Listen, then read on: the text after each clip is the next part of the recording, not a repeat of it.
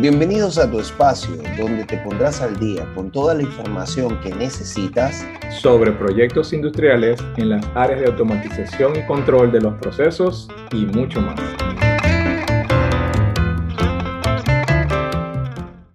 Estás escuchando Industrias y Proyectos 3.0, tu podcast, tu espacio sobre actualidad industrial, automatización, proyectos de ingeniería donde conversamos sobre todo lo que tiene que ver con mejores prácticas y aplicaciones de nuevas tecnologías en proyectos de ingeniería y producción industrial. ¿Quieres conocer un poco más sobre estos temas? Quédate con nosotros. Las plataformas de podcast tienen la opción de descargar este programa. Así que te recomendamos a nuestros seguidores suscribirse a nuestro podcast en la plataforma de su preferencia y descargarlos para escucharlos mientras van camino a esa fábrica, a esa industria, en su transporte, transporte de la empresa o transporte público.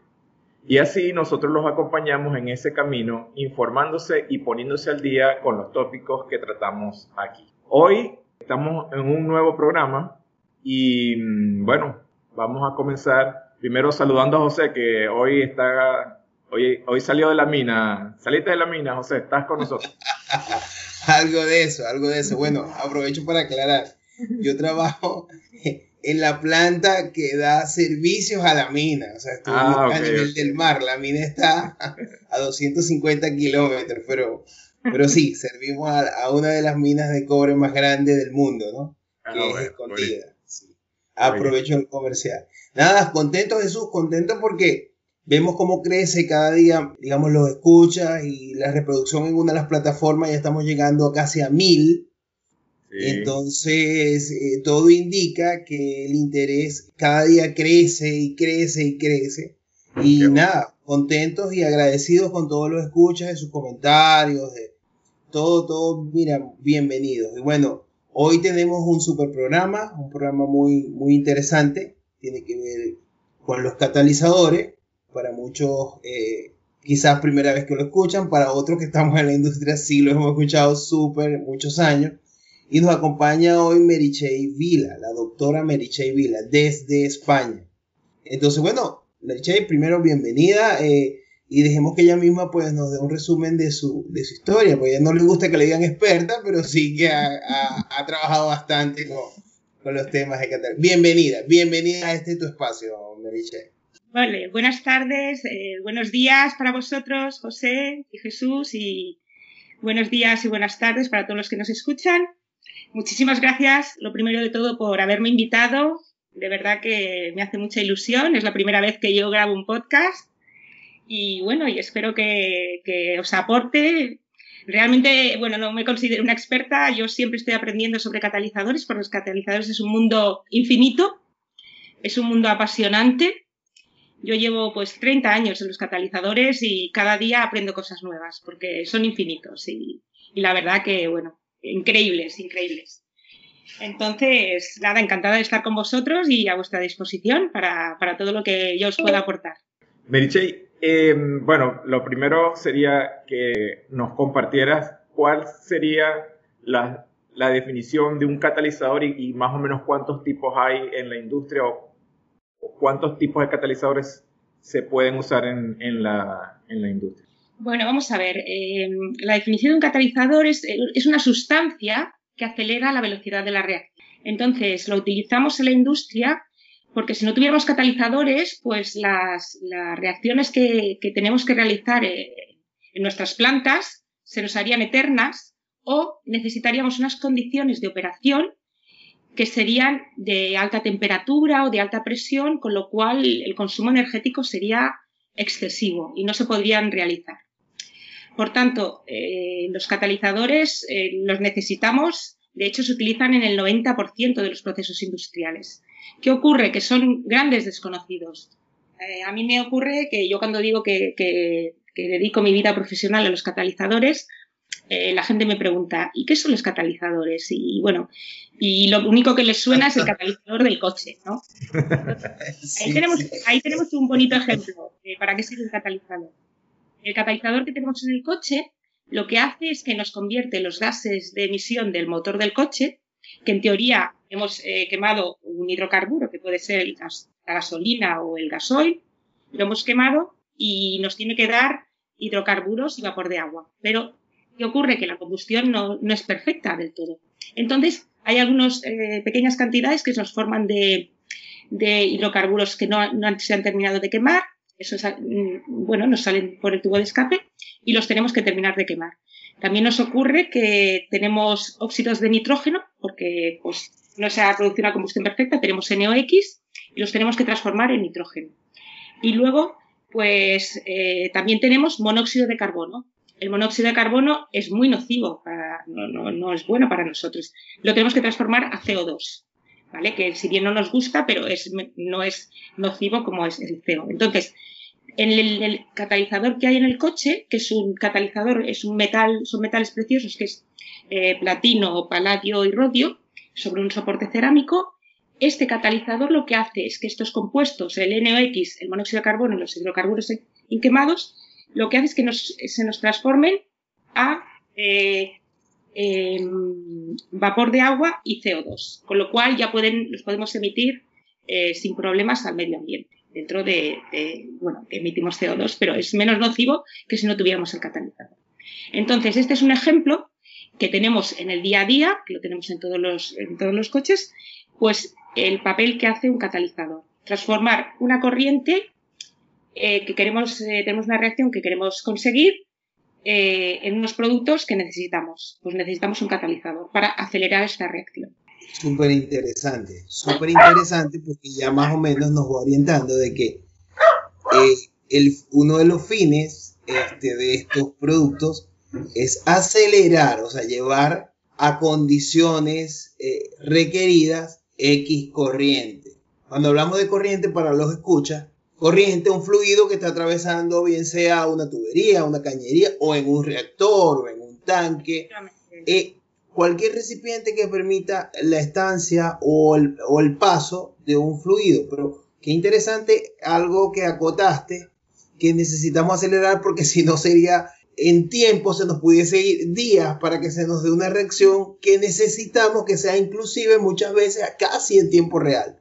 Entonces, bien interesante. Ya empezamos como a aprender un poco más de este tema.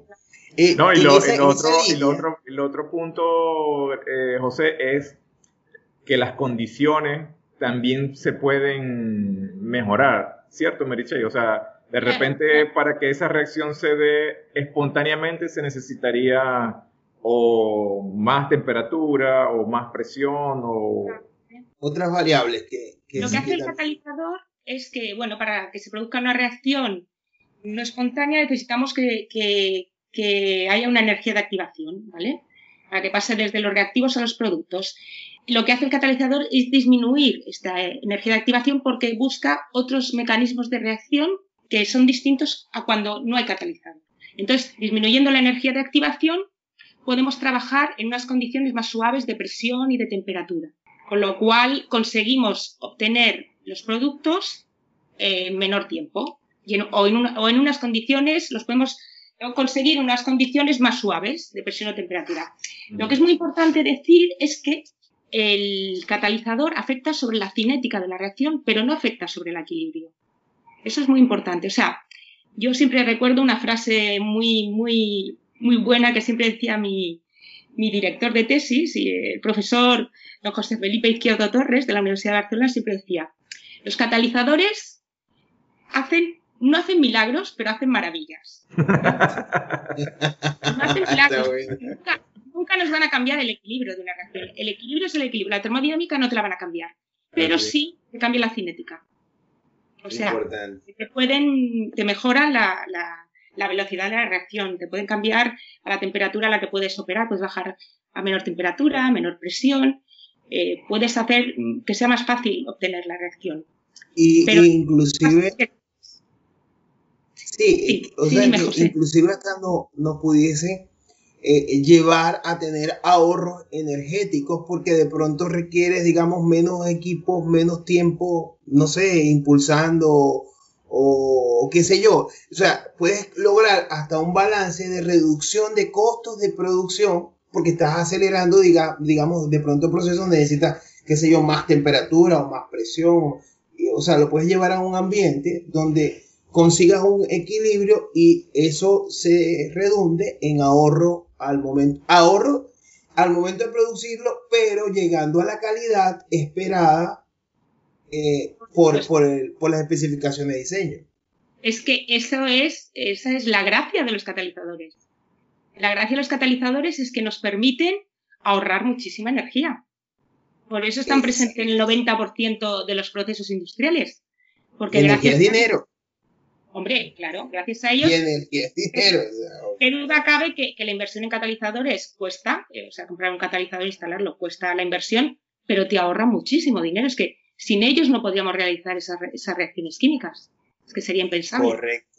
Correcto. Este, en esa línea, en esa línea, Mary ¿en qué tipos de industria están presentes estos catalizadores? Madre mía, están en, todas, prácticamente en todas las industrias. ¿O qué tipo? ¿Cómo los pudiéramos eh, ¿qué eh, grupo? Agrupar, segregar, no sé. Eh, yo lo que me gustaría decir es eso, que, os quedéis con la idea que los catalizadores son los grandes ahorradores de energía de la industria, que nos quedemos con esa idea. anotarlo, porque no, no se comenta eso, pero realmente son los grandes ahorradores de energía. Ahora que estamos hablando tanto del ahorro energético, pues los catalizadores. Claro, carbono. Los, los, que nos ayudan en ese, en ese tema. Y bueno, en las industrias, yo os puedo hablar con la industria que más conozco, que es la del refino del petróleo. Eh, la refinería está llena de catalizadores. Una refinería de petróleo está llena de catalizadores. Por ejemplo, encontramos eh, el, catalizadores para la eliminación del azufre en todas las corrientes. Eh, vosotros sabéis que tanto para, para la gasolina como para el gasoil, como para el fuel oil, hay un límite de emisión de, contenido en azufre. ¿Por qué? Al quemar estos combustibles, si llevara mucho azufre, se producirían óxidos de azufre, SOX, SO2, SO3, lo que fuera, y, se produciría la lluvia ácida. Eso desde hace muchos años que ya está regulado y se han ido reduciendo los contenidos de azufre en, estos combustibles. Y entonces, ¿qué tenemos que hacer? Pues para poder vender nuestros combustibles con, bajo especificaciones, teniendo en cuenta que el, que el, petróleo lleva azufre y lo tenemos que vender los productos sin azufre, en algún punto de la refinería tenemos que eliminar este azufre. ¿Y cómo lo hacemos? Con catalizadores. Con catalizadores. Lo que hacemos es que pasamos eh, la corriente de gasoil o la corriente de gasolina por ejemplo, la pasamos por unos reactores, enormes reactores, pueden tener 200, 300 metros cúbicos de catalizador. Estos catalizadores eh, en concreto serían los catalizadores de cobalto molibdeno, de níquel molibdeno sobre un soporte de alúmina. Eh, si nos vamos dentro del catalizador, esto es un mundo apasionante porque eh, pensar que es una alúmina, una alúmina activada que tiene una superficie, es una alúmina muy porosa, que puede tener una superficie de, varios, de varios centenares de metros cuadrados por gramo. O sea, imaginaros que en un gramo podemos tener la superficie entre todos los poros que hay por dentro de, ese gramito. O sea, hay microporos, mesoporos, macroporos, muchos poros. Y dentro de esos poros está impregnados el metal, que es el que hace realmente de catalizador. Entonces, se han diseñado estas estructuras porosas en las que se impregna el metal de modo que en un gramo tenemos la superficie equivalente a un campo de fútbol. ¡Wow! Eso es, apasionante. Apasionante. Amazing. Que la palabra es amazing. yo aún me quedo sorprendida. Siempre que miro un catalizador, yo me quedo sorprendida diciendo, ¿cómo es posible que dentro de un gramito que es nada podamos tener una superficie tan grande? Y eso es gracias a, bueno, a los químicos que han diseñado que se pueda tener una gran superficie para que haya muchos puntos de contacto donde puedan reaccionar los reactantes, los reactivos, y se pueda catalizar la reacción, se pueda expender el sulfídrico y nos haga los productos sin azufre. Súper interesante. Ya lo podemos comercializar.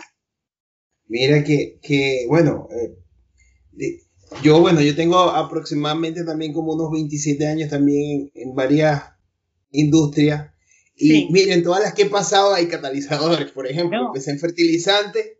En Hombre, la por torre supuesto, para la amoníaco. teníamos catalizadores. Haber, claro.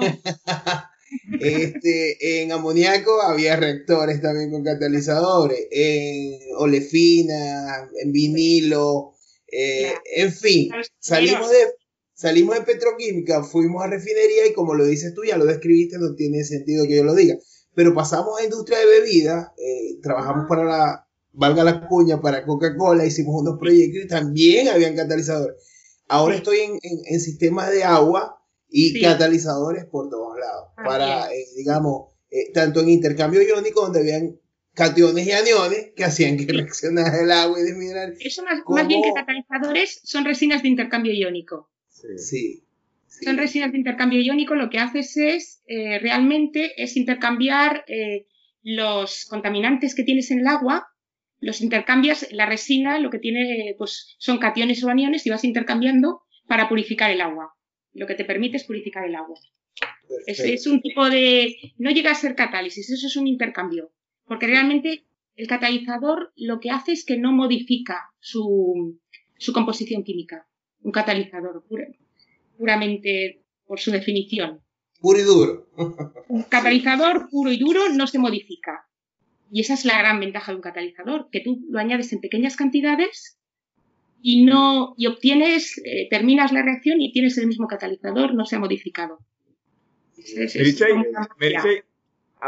hablando de y siguiendo con el punto de las refinerías, ahora el mundo está cambiando y esto, estas nuevas cosas que vienen de autos eléctricos va a, producir otros cambios, ¿no? Todavía no, no, no, no, podemos como que medir el impacto, no lo, no lo tenemos ahorita como bien en los números, pues, ¿no? Pero se puede intuir que si van a haber más autos eléctricos, eh, las, las refinerías que tienen una capacidad fija van a, a mermar esa producción porque ya no van a haber la misma cantidad de autos que van a consumir esa gasolina. ¿Qué, qué se está haciendo en ese mundo para que ahora la gasolina que no se va a usar para autos se pueda, ah, no sé, se está desarrollando algún tipo de cosa para convertir esa gasolina en otra cosa?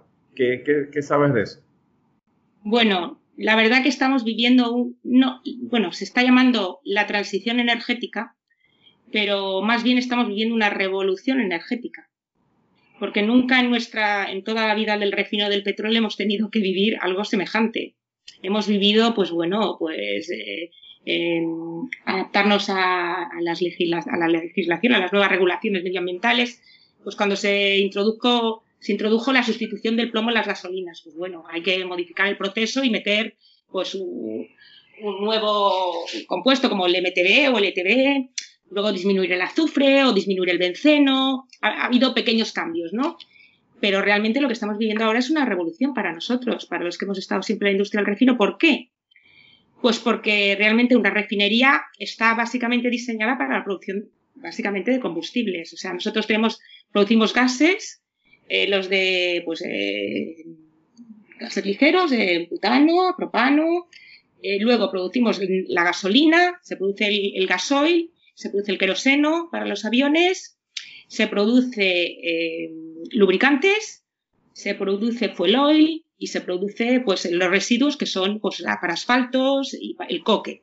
¿Vale? Básicamente eso. ¿Qué ocurre ahora? En el futuro, a lo que estamos yendo, efectivamente, como tú bien dices, Jesús, es que la demanda de combustibles va a disminuir drásticamente drásticamente porque pues están llegando los vehículos eléctricos y están llegando también la tecnología de los vehículos de hidrógeno.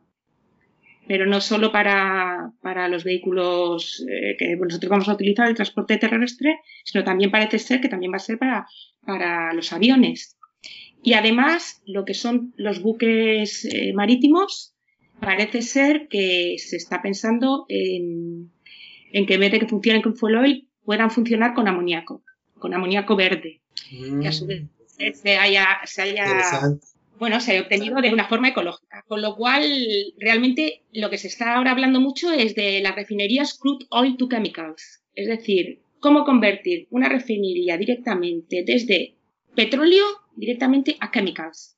Ahora mismo la configuración es que tienen las refinerías es que de lo que viene del petróleo, un 5% vaya a la producción de petroquímica. Y ahora, y ahora tenemos que cambiar por completo este esquema porque la, la demanda de petroquímicos está aumentando muchísimo, porque lo que es la demanda de, de plásticos, la demanda de aromáticos, toda la demanda de, de detergentes, todo esto viene de la parte de petroquímica. El cloro va a seguir, se va a seguir necesitando en petroquímica, también cloro, en fin, claro, Efectivamente, eh, ahora mismo pues todo el tema de la desinfección, todo esto, bueno, ha subido muchísimo, ¿no? Pero es difícil ahora mismo el, reto que, tenemos de eh, reconfigurar por completo las unidades para conseguir, a partir de, un producto muy pesado como es el petróleo, eh, bueno, con todas las fracciones hay que extraerlas, maximizar la producción de nafta, porque de la nafta es de donde realmente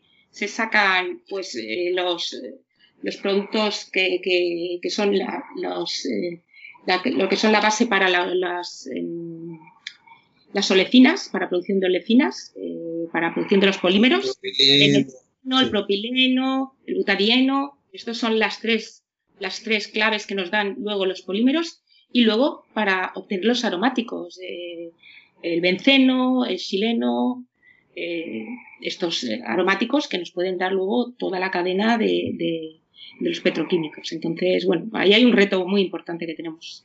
Pero se está, se está trabajando en eso. Pues. Se está trabajando y de hecho ya hay, hay algunas refinerías que se están montando siguiendo este esquema. precisamente pues en, la, en China ya se están montando algunas grandes refinerías siguiendo este esquema, maximizando la producción de, la petroquímica. Y bueno, y aquí lo que se está viendo en, Europa, lo que estamos viendo es, por un lado, maximizar la petroquímica y por otro lado, pues estamos eh, convirtiendo las refinerías en biorefinerías, es decir, que sean capaces de procesar aceites, pero también otras alimentaciones otro tipo de alimentaciones, no solo aceites vegetales, sino, por ejemplo, aceite usado de cocinas, por ejemplo, mm, también eh, yéndonos hacia la economía circular, también tenemos que ser capaces de procesar plástico reciclado. Con lo cual, el plástico reciclado lo tenemos que convertir en un aceite de pirólisis. Este aceite de pirólisis es un reto, es un gran reto tratarlo porque contiene todos los aditivos que hemos tenido que adicionar para formular el plástico, que los tenemos que eliminar para que no contaminen a los catalizadores. Bueno, mucho trabajo. en el mundo de los catalizadores hay un, sinfín de oportunidades que se abren. Uh, infinito, infinito. Yo animo a los jóvenes a que los que quieran emprender y, y que les guste la investigación y, y que les guste la ciencia, pues que realmente están en los catalizadores, porque es un mundo apasionante y se van a divertir mucho. Hablando de ese, tema, ¿dónde se puede formar la gente joven en catalizadores? O sea, ¿cómo sería un proceso de formación, vamos a decir, desde tu criterio ideal? Pues, o sea, ¿cómo sería esa carrera? A ver, pues yo creo que, a ver, han cambiado los planes desde que yo estudié, han cambiado y yo creo además que cada país tiene su plan. Pero bueno, yo en mi, en mi momento yo me formé, eh, estudié química y estudié la especialidad de ingeniería química. Para la química industrial yo creo que es el, camino ideal, ¿no? Porque en el área de ingeniería química luego estaba el departamento nuestro, había, pues, eh, eh, en el departamento había un grupo de de cinética, de catálisis, y bueno, pues yo luego tuve la suerte de poder trabajar con ellos y poder hacer la tesis doctoral con, este grupo de la Universidad de Barcelona, que la verdad que, yo fui muy afortunada de, poder trabajar allí. Y yo pues creo que ese es, ese es el camino. Luego yo recomiendo desde luego el trabajar en, la industria, unos años, unos años en la industria, eso es fantástico porque te da, te da una, un conocimiento el día a día Eh, eso es estupendo, el trabajar en equipo con, muchos departamentos y, ver cómo funciona una planta, eso es fantástico. Y bueno, a mí también me ha gustado también la parte comercial, porque me gusta mucho el comercio internacional y, bueno, ver cómo, cómo, se mueven las compañías por distintos países y tal. Y eso ya, pues, eso ya depende de cada uno, ya lo que le guste hacer. Pero lo que es la formación técnica, yo recomendaría ingeniería química, o bien por ingeniería, o bien por química, pero ir hacia ingeniería química para tener una formación en catalizadores. Una, una inquietud, ya nos queda, ya se nos está, estamos llegando un poquito al, tiempo. Mira que el tiempo pasa volando, pero sabes que me, me quedó una curiosidad. Tú sabes, como lo estamos hablando, el catalizador, digamos, puede tener una vida útil. Yo me imagino, no sé si nos puede, de pronto no entramos mucho en materia por temas de tiempo, pero me imagino que el catalizador también necesita en algún momento regenerarlo o no sé, o retirar esos pequeños detalles los puedes muy brevemente, más o menos, ok, el catalizador tiene una forma de, detectar que ya no está haciendo su función y se hace esto rápidamente, ¿no? Y después, en el caso que yo necesite, esa es la primera y la segunda, en el caso que yo necesite ya disponer de ese catalizador porque cambia el proceso, porque lo que sea, ¿cómo es ese proceso? ¿Hay formas seguras de, digamos, desde el punto de vista ambiental? Bueno, José, pues me haces una pregunta que en, poquito tiempo es muy contestar. Porque mira, tú que vienes del mundo, que has estado con el mundo de fertilizantes, yo me dice, dile, dile, bueno, mejor para otro podcast. otro podcast, es muy largo otro podcast. Un segundito, un segundito, pero esto lo tengo que contar. Porque tengo unos amigos en una planta de fertilizantes en, en España que tienen el récord de vida de un catalizador de amoníaco. 27 años. Wow. No puede ser eso. Que lo, han cuidado, cuidado bien. Cuidado.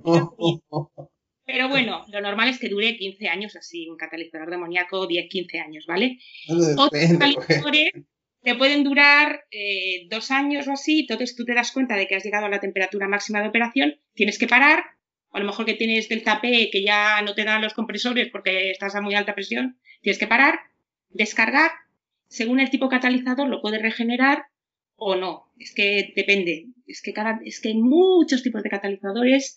Cada catalizador es un mundo. Tú lo tienes, a lo mejor lo analizas, ves cómo está.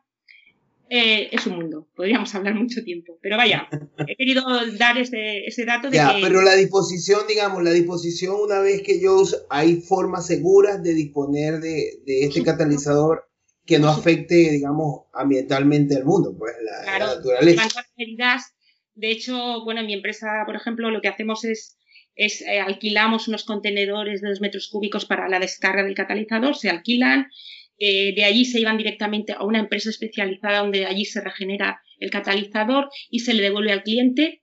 Y en cuando ya, claro, cuando ya ha pasado dos veces, que se ha regenerado dos veces, lo que se hace es que se ya se manda a recuperar los metales. Los metales nunca, nunca se pierden. Los metales siempre se recuperan, los metales siempre tienen vida infinita. Y más sobre todo, estamos hablando de platino, paladio y estos metales. Pero ahora incluso los de níquel, cobalto, todo se recupera, todos los metales se recuperan. O sea, Buenísimo. trabajamos en eso también. Muy bueno. Muy bueno, muy bueno, muy bueno. Bueno, Meriche, llegamos a la parte que yo te dije que no lo ibas a creer. Está triste. No, me puedo creer que se ha pasado volando. Sí. Entonces, bueno, ya se nos acabó el tiempo, lamentablemente. Eh, de verdad que ha sido súper provechoso, ha sido divertido también. Eh, hemos disfrutado muchísimo esta conversación contigo. Y quisiéramos que, si alguien de los, de los escuchas quiere algún tipo de asesoría, eh, cómo te ubican. Eh, me imagino que estás en, en, redes sociales para que compartas entonces esa, esa, información y, y, te despides también de, de, las personas que están con nosotros. Pues nada, sobre todo daros gracias a, las gracias a vosotros, a Jesús y José, porque ha sido un placer estar con vosotros hablando de mi tema favorito, que me encanta y de verdad que me lo he pasado muy bien. Y desde luego que cualquier persona que quiera contactar conmigo, Estoy encantada, que estoy ahí en y Vila y enseguida me encontráis. Y encantada de hablar de catalizadores siempre. Muchas gracias. Merichey Vila por LinkedIn, ¿no? Por LinkedIn colocan tu, tu nombre y te ubican de inmediato.